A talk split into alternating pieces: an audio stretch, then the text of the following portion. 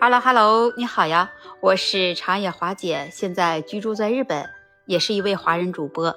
华姐的业余爱好就是每天来看看新闻，聊聊国内外的热点，再分享分享身边发生的事。今天我就想来聊一件让我们听了都觉得很质疑的这么一个消息，上了日本的热搜，让日本的网友们引发了争议。到底是一个什么样的消息呢？能这么火呢？因为日本三月中旬到四月份是学校包括幼儿园是春假的期间，那么在日本的爱知县丰明市，从三月六号开始实施在春假期间可以带着孩子去市政府上班了。哎，你听了这个消息，是不是也觉得可以带着孩子去市政府上班？当我看到这个消息的时候，那我也觉得这市政府是什么地方？这市政府难道变成幼儿园了吗？呃，其实也不是啊。原因是这样的：说在全日本自治体呢，现在是初次来试行为期一个月的带娃上班制度。在丰明市全市政府的办公楼内呢，他们的办公人员从正式员工还有兼职员工，大约有二百一十人。这些办公职员们还组成了带娃上班的团体。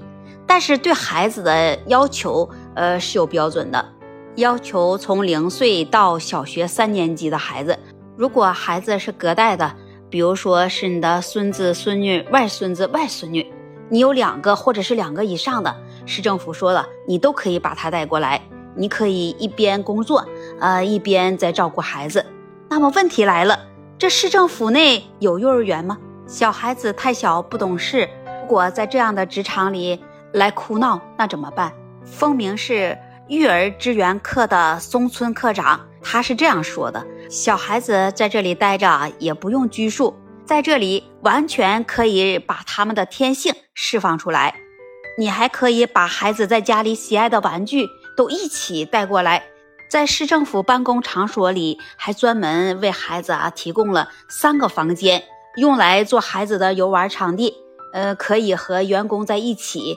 说市政府内的员工呢，你如果不怕吵，你可以带着自己的办公专用的电脑到这专用的房间里，一边看着孩子一边办公。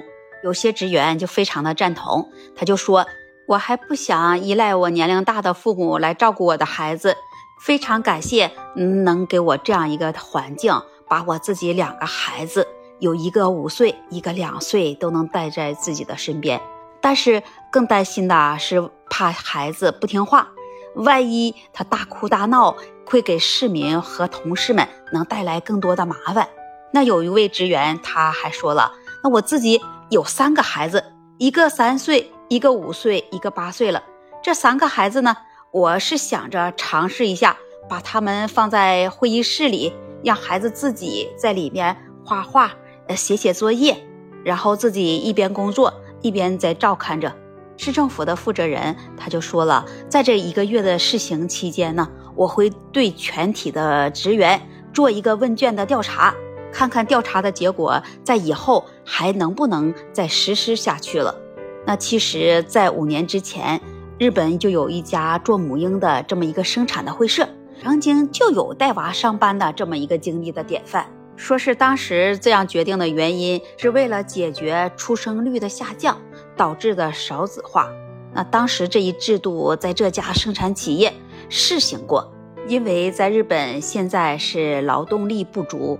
那在有些人看来，说如果条件在允许的环境里，在不耽误工作的情况下，在带娃上班，那么对于无论是职员的家庭还是企业来说，都会是双利双得的。有些网友是这样认为的，他说带娃上班，无论是什么单位都会受到影响，很难接受。在你看来，你认为这种工作的方式值得我们去借鉴吗？欢迎把你的想法和看法写在评论区留言，跟华姐互动。也欢迎你每天早上七点到九点来华姐的直播间，我们一起聊。那么我们今天就聊到这里了，我们下期节目再见。